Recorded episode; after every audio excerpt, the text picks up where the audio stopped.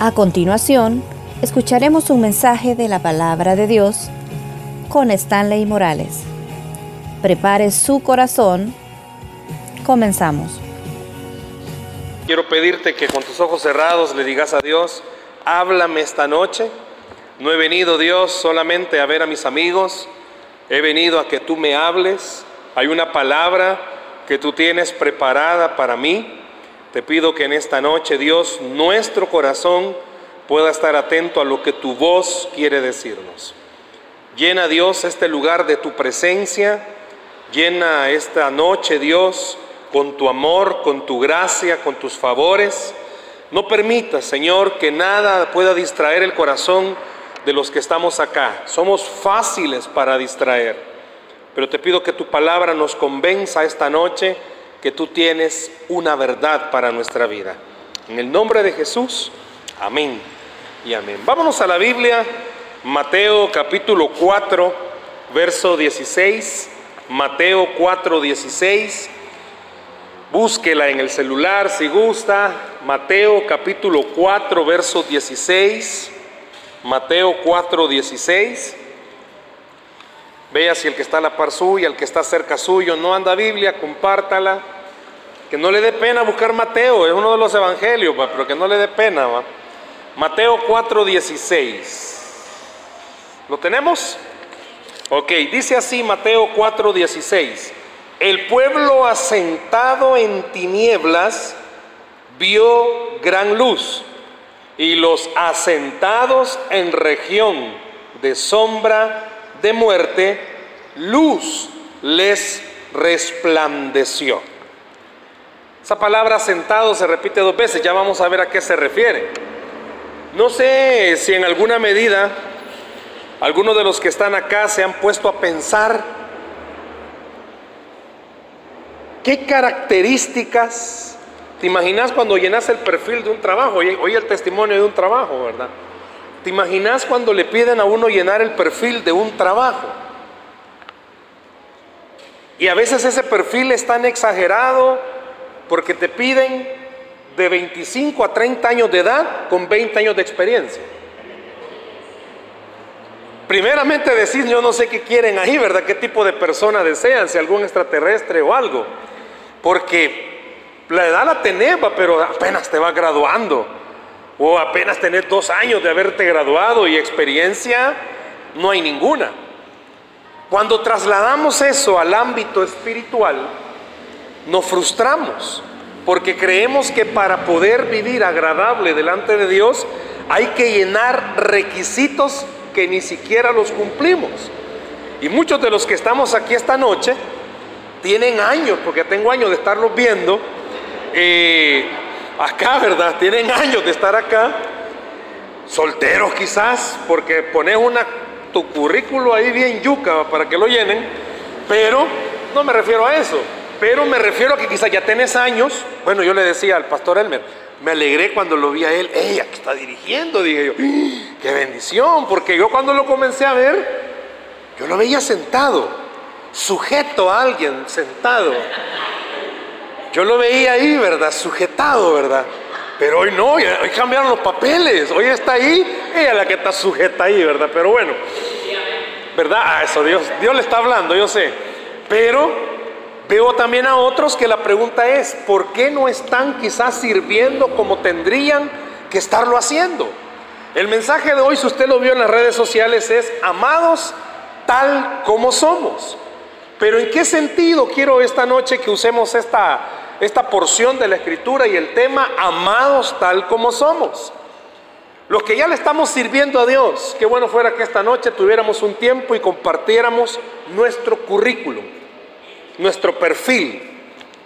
Y para no irnos tan allá, pidámosle al pastor para que nos comparta su perfil, su currículo, cómo es que él ha llegado a poder servirle al Señor. Te aseguro que a medida que vayas oyendo a cada uno hablar y contar quién, quiénes hemos sido, algunos se van a preguntar, ¿y cómo es posible que esté sirviendo? Mírenlo, pues, ¿cómo es posible que esté sirviendo? No, pero no solo a él, véanlo a todos los demás. Oyeron a la sierva que Dios le dio el viaje. ¿cómo es posible? ¿Qué hubo? No sé. Fue antes que descubrieran todos los, eh, no sé, hallazgos de Funes que logró hacer el viaje o cosas por el estilo. Pero cuando comenzamos a preguntarnos, ¿hay algo especial en nosotros para poder estarle sirviendo a Dios? Vamos a descubrir que no hay nada.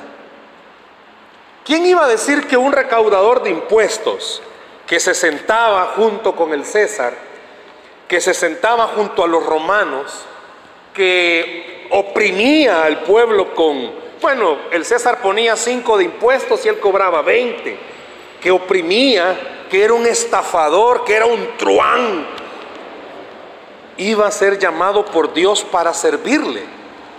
¿Quién iba a decir que Mateo iba a servirle a Dios habiendo sido quien fue? ¿Quién iba a decir que ustedes los que están aquí esta noche iban a pertenecer a un grupo 2090? Lo digo, ¿verdad? Porque ya va avanzando este volado. Eh, ya irle cambiando el logo, ¿verdad? Este, ¿Quién iba a decir que algunos de los que están sirviendo en live o en células o en sus grupos, si la gente te puede? Es más, a veces suben fotografías de esta reunión y más de alguien, como las redes sociales hoy son buenísimas. Muchos se andan escondiendo estos días de las redes sociales para no ver los anuncios de la película, ¿verdad? Pero ya la fueron a ver.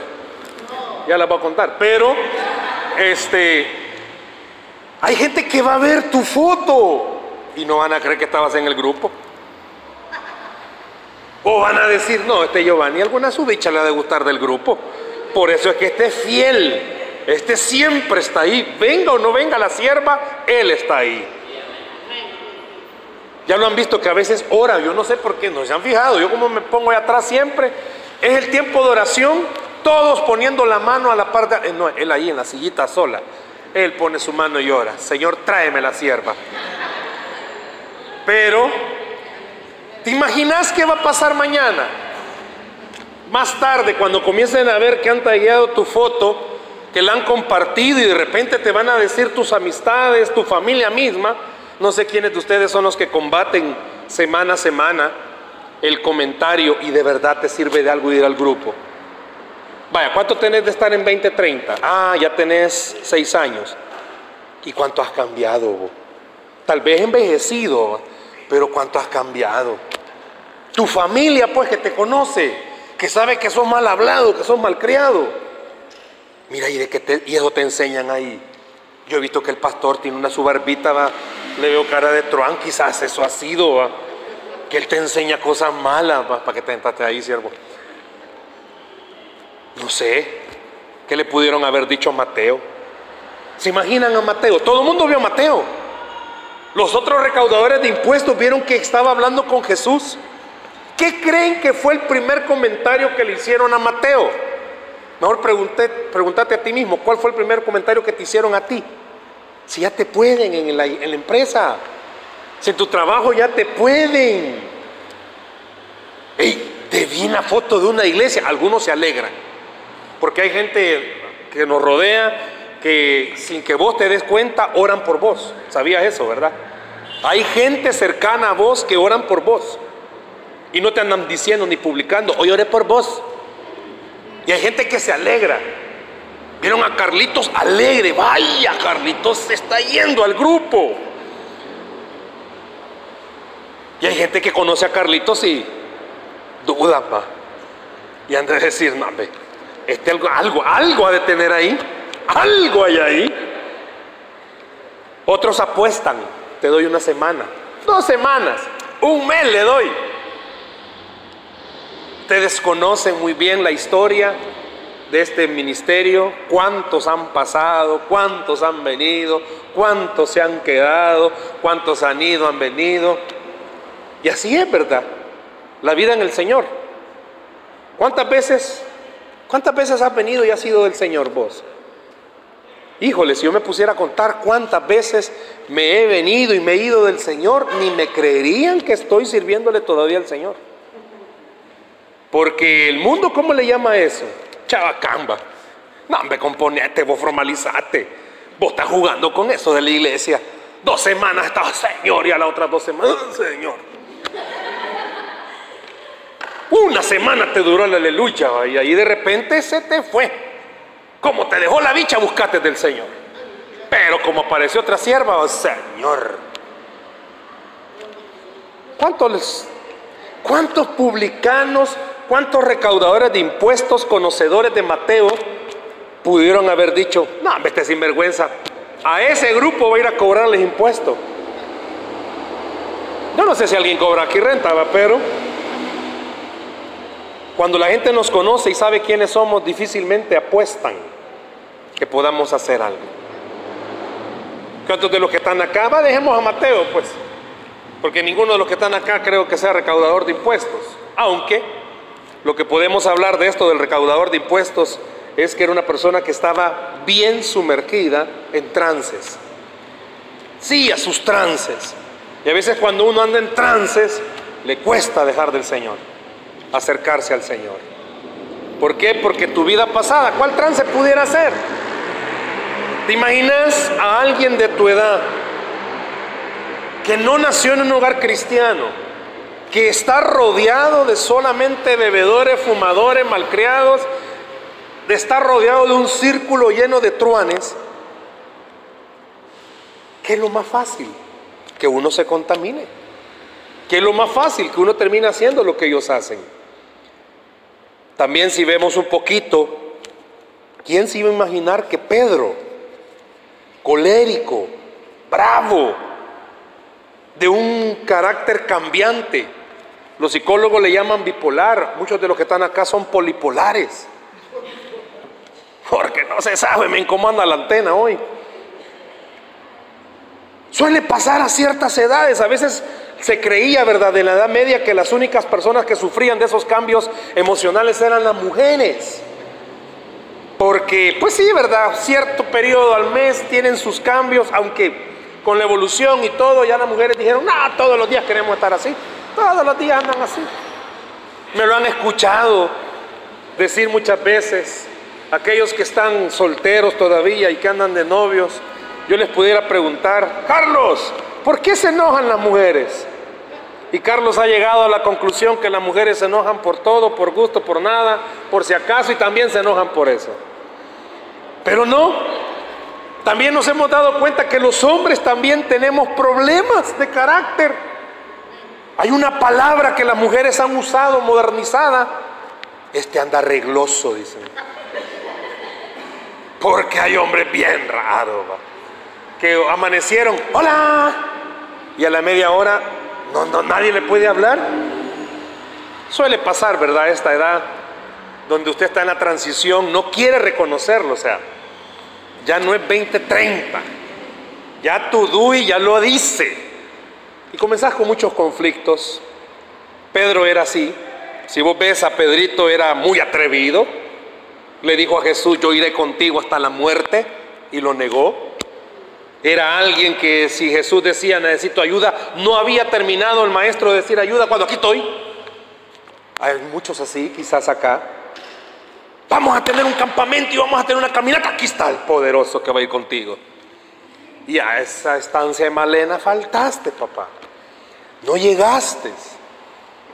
Puede ser que haya alguien, eh, aparte de ver el carácter de, de Pedrito, vemos que pues lo impulsivo le, lo impulsó a volverse infiel al Señor. ¿Cuántos de los que están acá tienen problemas de carácter? Son coléricos, bravos. Sí, no, ya baja la mano, ya lo vimos. ¿Cuántos de los que están acá tienen ese problema? Que son pero iracundos. Avientan todo, quiebran puertas. Bueno, ni puerta tenés en el cuarto, ya pon tu cortina. Ya no. Es más, tu escritorio, ¿has fijado que los escritorios al paso del tiempo está el círculo de la taza de café, verdad? No sé si me trajiste café de allá, ¿va? Este, está el círculo de la taza de café, pero algunos de los escritorios de aquí, no. Taza de café no es donde pega siempre, va. No sé quiénes de ustedes tengan ese hábito. Que vos, hoy estaba viendo un meme y tiene que ver con esto. No sé cuántos de los que están acá sos mega impulsivo cuando estás enojado, enojada, y comenzás a textear enojada unas chorro mil de párrafos. Pero cuando llegaste al último párrafo te pasó la cólera y comenzás eliminado, eliminado, eliminado, eliminado, eliminado. Te pones a pensar a Pedro, bravo. Que no fue Pedro el que agarró el machete y le cortó la oreja a Malco. Sí, ¿verdad? Pedro fue. Bravo. Fue infiel. ¿Por qué fue infiel al Señor Pedro? Porque lo negó. Había caminado con él. Después de, dicen los expertos, que después de una semana de convivir con alguien, llegas a tener una afinidad tanta que ya te hace falta. Por eso cuando estás en la edad escolar o universitaria, te acostumbras a ver a la misma gente aunque te caiga mal. Y el que te cae mal te hace falta. ¿Por qué? Porque te hace falta ver al que te cae mal. Los que son cheradas, se extrañan y que siempre vamos a hablarnos, llegas a la, en el colegio, llegas a la universidad es otra amistad, llegas al trabajo es otra. ¿Te imaginas? Pedro con Jesús después de tres años y medio, esa afinidad, pero tremenda. Al punto que se puso celoso cuando vio a Jesús con Juan. Y pues iba, el celo típico humano, ¿va? Maestro, ¿y este qué está haciendo ahí? Va? Y Jesús comienza a confrontarlo le dice una palabra fuerte, va, mira Pedrito, si yo quisiera que Juan se quedara hasta que yo venga y se quedara vivo, ¿y a vos qué? Pedro era alguien así, impulsivo. ¿Cuántos de los que están aquí esta noche quizás con su cristianismo? Sos como quizás Mateo, luchás con algo. O quizás sos como Pedro, con el carácter. Y el carácter muchas veces ha hecho que te enojes con algo o con alguien, o quizás te has enojado hasta con el mismo grupo, te has enojado con tu célula, te has enojado con alguien, o te has enojado con el Señor. ¿Cuántos de los que están acá no me levanten la mano ni digan nada? Pero ¿cuántos jóvenes están quizás, o ustedes, bueno, sí, acepten jóvenes, están enojados con Dios? Porque Dios no te contestó algo que vos querías y simplemente has vivido con ese enojo guardadito. Pero estás enojado. Ya no tenés el mismo impulso, la misma pasión para servirle a Dios. Venís porque es parte del grupo venirme. Si no, te van a andar hablando. Ya aquel ya tanto hostiga para mandar mensaje. Hey, mira que vas a llegar. Mejor venir. ¿Sabe cuál es la mejor forma de, acallar voces? Viniendo. Pero estás quizás internamente enojado, Dios no te contestó, oíste los testimonios, qué bonito que ya estás trabajando, ya pueden pensar en, casarse, cosas así, ¿verdad? Entonces, y de repente hay alguien más escuchando, vos nunca dejas de venir y trabajo no tenés y orás y te enojas con el Señor. Quizás algunos de los que están acá, Dios no les ha hecho algo en su casa, algún milagro. Yo no sé qué es lo que puede estar pasando con tu carácter. El punto que quiero tocar es este. Dios, en, la forma de Jesús, amó a Mateo tal como Mateo era. Recaudador de impuestos, lo amó. Truán lo amó. Amó a Pedro tal como era. Con ese su mal carácter que tenía. Lo amó. Dios ya sabe quiénes son de los que están acá que vos en vez de, gritar llorar, ya sabe que estás brava, estás enojado. Dios ya sabe, pero dice que a Pedro lo demuestra, los evangelios lo amó tal cual Pedro era. Es más, con ese mal carácter que Pedro tenía, Dios, en la forma de Jesús, le dijo, le dio a entender que lo iba a usar. ¿Sabías que cuando Dios llamó a Mateo y habló con Mateo, amó a Mateo? La Biblia enseña que Dios le enseñó por medio de la persona de Jesús que iba a usarlo a pesar de tener ese problemita.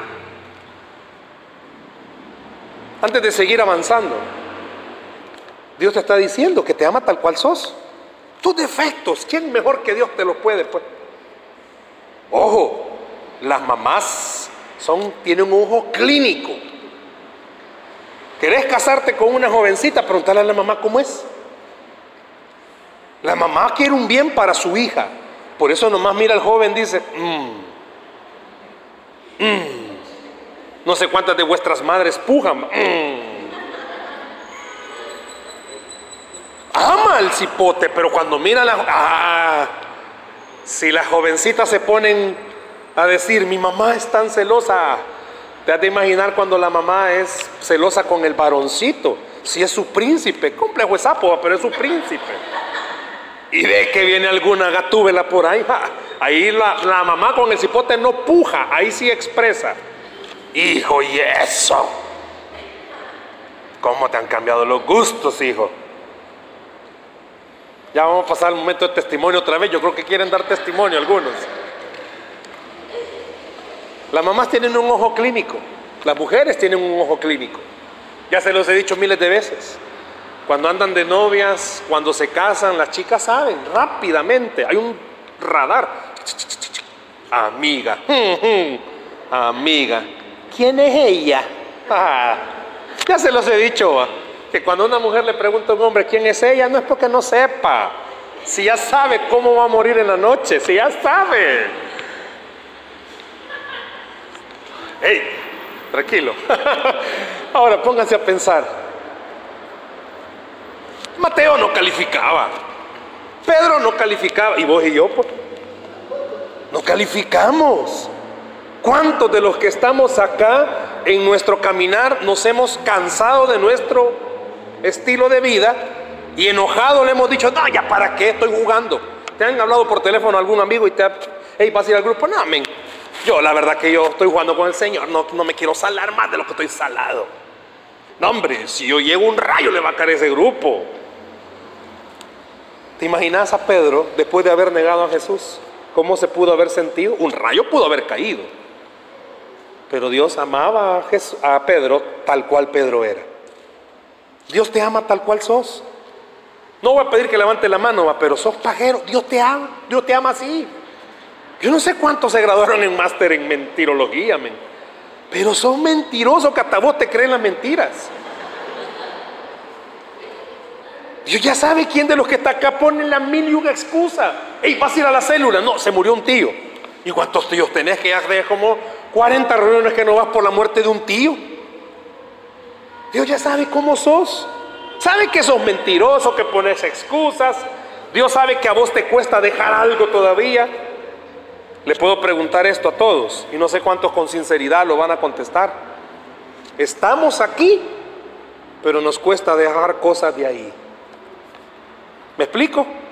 Estamos aquí, pero nos cuesta dejar cosas de ahí. Y aquí estamos. Repito, si pudiéramos con el brother ser honestos, transparentes a la plenitud y poder expresar todas las cosas que hemos hecho en nuestro caminar cristiano, te darías cuenta que a pesar del tanto tiempo de servirle al Señor, estando aquí, hay cosas de ahí que nos cuesta dejar. Yo les compartía un domingo, te recordarás el 20, no, el 7, el 20, el 7 de abril cumplí 22 años de ser pastor. Yo comencé chiquito en la cuna, comencé. Ay, Padre, perdónalas. Y en 22 años he visto que me ama tal cual soy. Burro. Si yo tengo mis orejas normales porque el Espíritu Santo las corta. Pero yo he sido burro, necio. Hay una palabra en la Biblia que dice fatuo. Yo he sido bien fatuo. sido bien necio. Porque estando aquí me ha costado dejar cosas de ahí. Y no me justifico, pero sí digo algo. He visto cómo de verdad Dios me ama tal cual yo soy. Antes de seguir, quiero que veas otra vez el versículo 16. El pueblo estaba asentado en tinieblas, vio gran luz, y los asentados en región de muerte, luz le resplandeció. ¿Sabes qué significa esa palabra asentado? ¿Qué crees que significa la palabra asentado? Está unida, no está diciendo asentado, no. Asentado, ¿qué significa? Que está ahí. Se pudiera entender como establecer, estar firme. ¿Sabes qué dice que el pueblo que está firme, ¿en qué está firme? en tinieblas. Y después dice que el pueblo que está firme en región de muerte. ¿Sabes qué dice el comentarista de este pasaje? Que la gente que estaba ya destinada, el futuro de ellos siempre era el mismo, tinieblas y muerte. Te voy a poner un ejemplo más práctico. Como tú, hay muchísimos más que han habido en la historia y van a seguir habiendo en la historia. Personas con luchas, con miedos, con temores, con áreas débiles, con áreas oscuras. Ella sí deberíamos de llamarle un día, ¿verdad? El tema, áreas oscuras. Nadie viene. ¿Te imaginas que Dios permitiera que en esta pantalla que está ahí se mostraran todas nuestras áreas oscuras? ¿Te imaginas? Alguien asentado, alguien que está ahí perenne, que siempre su futuro va a ser oscuridad, tinieblas, muerte. El abuelo, perdido. El papá, perdido. Y el hijo, perdido. Camina como pato. Le hace como pato, ¿qué será? Pato. ¿Cuántos de los que están acá, vos ves hacia atrás tu familia? No sé si habrá aquí gente que vienen de hogares, híjole, por generaciones cristianos, habrá alguien, para no meter las extremidades. Vaya, ¿quién más? Solo una, vaya. Yo creo que la mayoría no, ¿verdad? La mayoría venimos, vemos para atrás nuestra familia. Eh, mi abuelo era borrachito, este. Eh, sí, fíjese que mi mamá era. Comenzamos, ¿verdad? Y nos damos cuenta que no. Dios nos alumbró a nosotros. ¿Sabes qué quiere decir este versículo? Que vos y yo estábamos ahí, asentados en lugares de oscuridad y de muerte. Y de ahí, o ahí, Dios nos alumbró el camino. ¿Sabes qué está diciendo el versículo? Mateo estaba sentado en un lugar de muerte. Pedro estaba sentado en un lugar de tinieblas. Pero la luz de Jesús lo alumbró ahí. No sé cómo será tu historia. No sé si en tus en tu historia puedas ver y reconocer algo. Solo un Dios de amor pudo sacarte a vos de donde estabas. Es más, de toda tu familia sos el único que viene a la iglesia. Aunque quiero aclarar algo también. Muchas veces nosotros los cristianos, que deberíamos de ser luz para nuestra familia, no lo somos. Y nuestra familia lo mira. Y la familia de nosotros comienza a decir, no hombre, yo creo que te está jugando con el Señor. Pues esta noche Dios, Dios te está diciendo a vos, si sos alguien que ha estado fallando, deja que la luz de Él te alumbre y puedas enseñarle a todos los demás que has sido una persona que ha cometido muchos errores, pero que de verdad querés que la luz de Jesús te alumbre. Y aceptás que Dios te ama tal cual sos. Si buscamos en los perfiles que Dios pone para, para que le, le podamos servir, ya llevo dos perfiles. Mateo truán. Pedro con un su problema de carácter. Hay otro que aparece en, en las listas cuando vos comenzás a ver a Pablo. Todos hablamos de Pablo. El Nuevo Testamento tiene 27 libros, entre libros y cartas, y solo el apóstol Pablo escribió 13. Híjole, buena parte del Nuevo Testamento. Pero ¿quién era? Un coco, un cerebro. Dice que fue criado a los pies de Gamaliel. Si vos buscas quién era Gamaliel, era un erudito, era un, un Arturo del 2019. Era un erudito. No cualquiera se sentaba a los pies de él. No, Pablo sí se sentaba a los pies de él. Era muy inteligente. Pero era un asesino. Era un perseguidor de cristianos. No calificaba, ¿verdad? Porque Dios es amor. Y este andaba siguiendo a todos sus discípulos. Pero Dios amó a Pablo tal cual Pablo era y le dio la oportunidad de que la luz lo alumbrara. Ves en la historia también a un hombrecito que al, mencionar esto quizás venga su nombre. No creyó que Jesús de verdad había resucitado. Y tuvo que decir, si me permite meter mis manos en esas heridas, voy a creer que de verdad ha resucitado. ¿De quién estoy hablando? de Tomás. Yo no sé si parte de tu problema es que no le crees a Dios, no le crees a Jesús que de verdad Él puede hacer de vos una persona distinta. ¿Sabes que hay muchos cristianos que luchan en su fe porque no le creen a Dios que de verdad tenga planes buenos si hasta el día de hoy solo cosas malas te han pasado? De tu colonia es la única casa que no le llega el agua.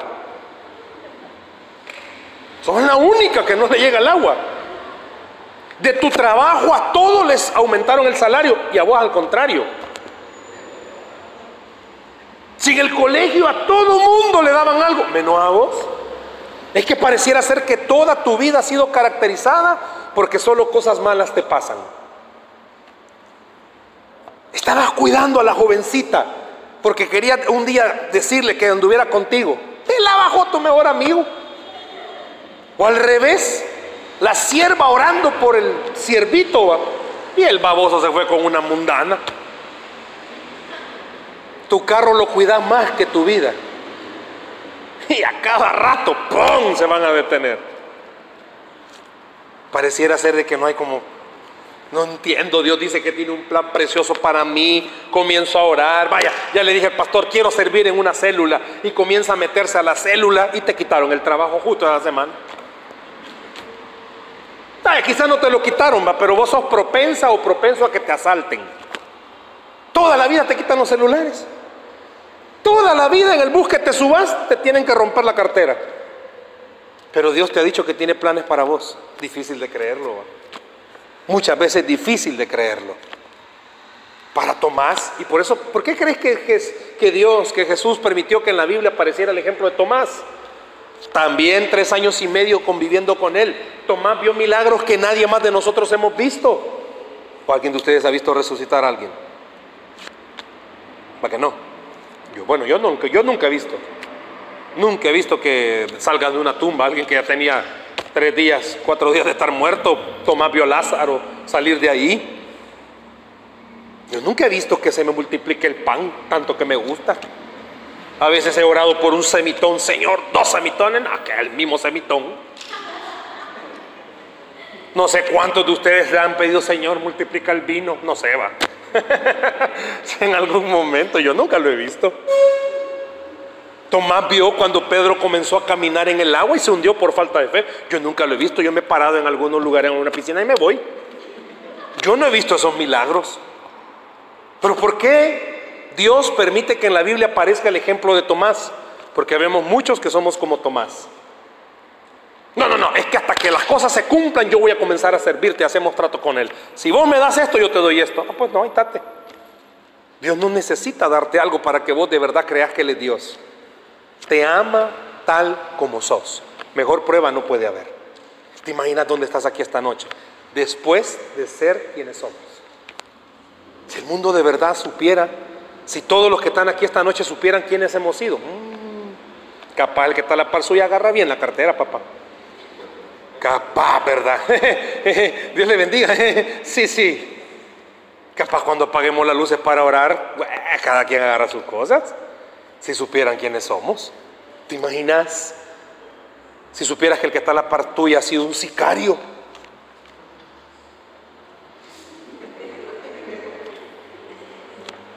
Más ahí lo vemos, va.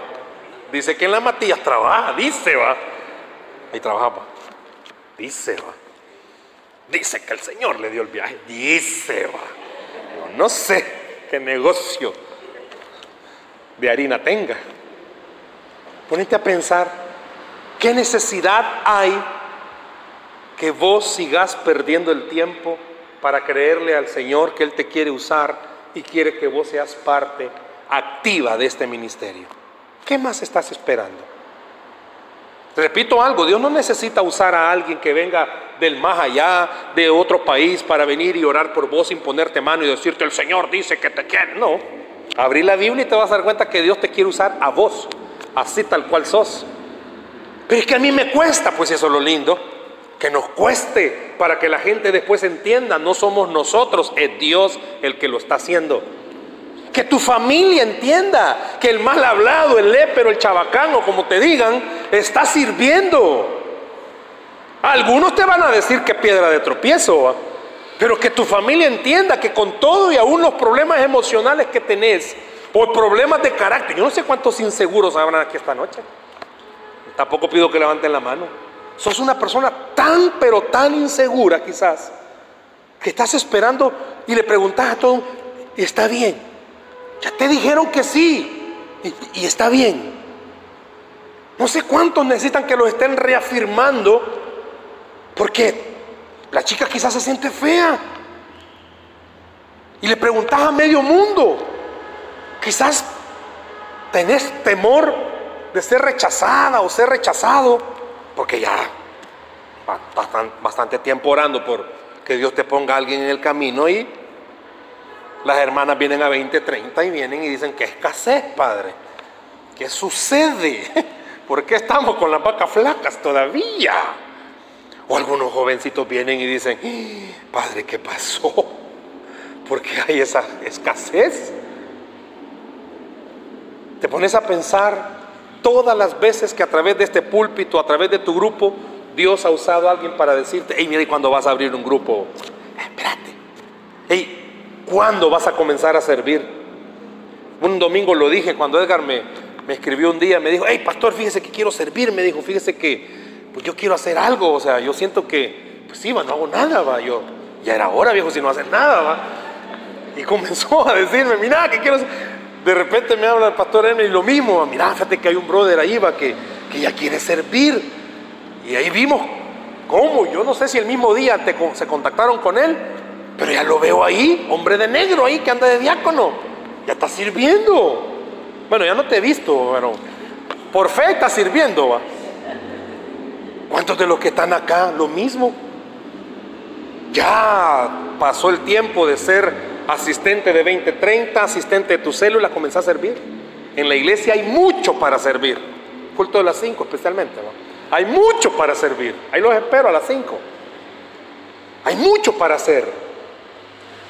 No, pero es que mire, si la Mara me llega a dar cuenta que yo estoy sirviendo en la iglesia, me van a acabar. Y vos crees que no nos acaban a nosotros. si nos acaban, si no tenemos nada bueno para poder decir que servimos. Uy, cuando lo ven a uno que va a predicar, uy, este maestro va a predicar. Uh, pues sí, ni modo. A veces cuando he pasado y desde arriba se mira todo cabal, tal cual va. Yo veo caritas como diciendo, uy, qué día el que vine hoy, ¿qué puedo hacer? Les he contado más de alguna ocasión también. Al principio, hace bastante tiempo, yo llegaba a alguna iglesia que me invitaban a predicar, y yo estaba desde el púlpito y de repente veían la...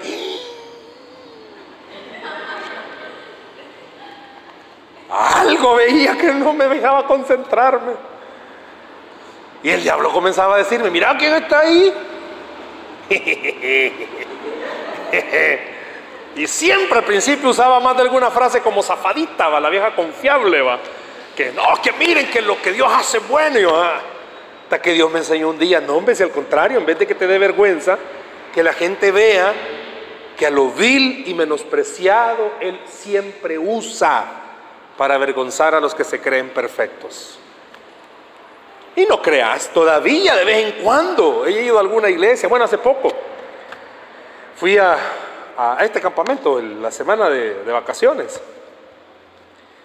Y allá estaba alguien que yo dije, yo la conozco a esta persona. no, hombre, si no hubo necesidad de que yo dijera, la conozco a esta persona. Después de que di una, una enseñanza, se me acerca esta persona y me dice, wow, cómo Dios lo ha cambiado. Si lo hubiera encontrado años atrás, no le creo. Me. Así pasa. Y así te va a pasar. La gente no va a creer que de verdad has cambiado. Que te pueden. Pero qué bueno que la gente también entienda que así como sos, Dios te ama.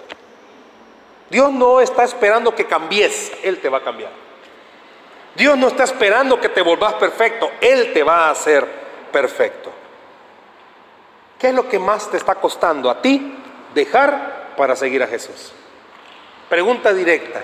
¿Qué es lo que más te está costando a ti para servirle a Jesús? ¿Qué es lo que más te está costando a ti para de verdad creer que Él puede hacer de ti alguien distinto? ¿Tus errores? No, Jesús no los mira. Jesús no mira tus errores. Si viera nuestros errores no estaríamos aquí. Jesús no mira las veces que le has fallado. Yo le he fallado muchas veces. Él no mira eso. ¿Sabe qué quiere ver Jesús? Que de verdad vos creas que Él es quien ha dicho ser. Y Él dice que es tu Dios y que te ama tal cual sos.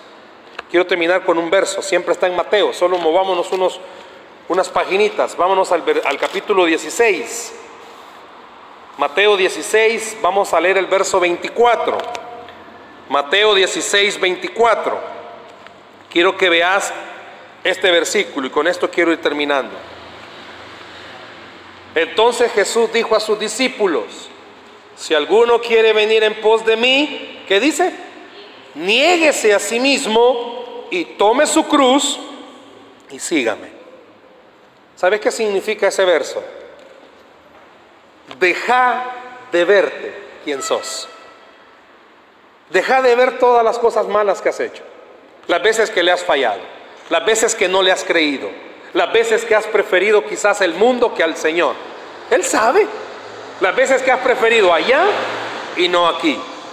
Este versículo te está diciendo, vení, tal cual sos, no querrás cambiar nada. Deja que Él cambie las cosas. La historia puede seguir y puedo seguir mencionando nombres y ahí vamos nosotros. Mateo, Pedro, Pablo, Tomás. ¿por qué no mencionamos nuestros nombres? ¿Quiénes somos? Personas que no califican. ¿Quiénes somos? Personas llenas de defectos. ¿Quiénes somos? Personas que le fallamos a cada momento. ¿Quién tiene problema de carácter? Yo soy uno. ¿Quiénes son miedosos? No sé. ¿Quiénes tienen problemas de inseguridad? ¿Quiénes luchan con su fe? ¿Quiénes aún pueden creer que siendo lo malo que sos, Dios te quiere usar? Por eso la enseñanza se llama amados tal como somos. Él no quiere que vos cambies algo, Él lo va a cambiar. Niégate a ti mismo. No son tus capacidades o incapacidades. No es tu fuerza o tu debilidad. Es poder creer que de verdad Él puede cambiar las cosas. Te ama tal cual sos. Si le pidiera que levantaran la mano los mal hablados, te ama Dios tal cual sos. Si pidiera que levantaran la mano los que les cuesta algunas cosas del mundo dejarlas, te ama así como sos. Él va a hacer cambios que vos ni siquiera te vas a dar cuenta cuando los haga. Lo que Él quiere, lo que Él desea es que esta noche vos le digas, amame tal como soy. Yo no quiero seguirme resistiendo. Yo no sé a cuántos los está llamando a que ya no esté solo ahí. Comienza a servir. Hay mucho para servir. Culto de las cinco. Hay mucho para servir. Yo espero que esta noche vos entendás. Te ama tal cual sos. Dice la Biblia que al que cree, todo le es posible. Dale un aplauso al Señor, por favor, esta noche. ¿Qué te está costando dejar para seguir a Jesús? O para servirle. ¿Qué te está costando? Que esta noche el Señor te pueda ayudar. Cerra tus ojos, por favor.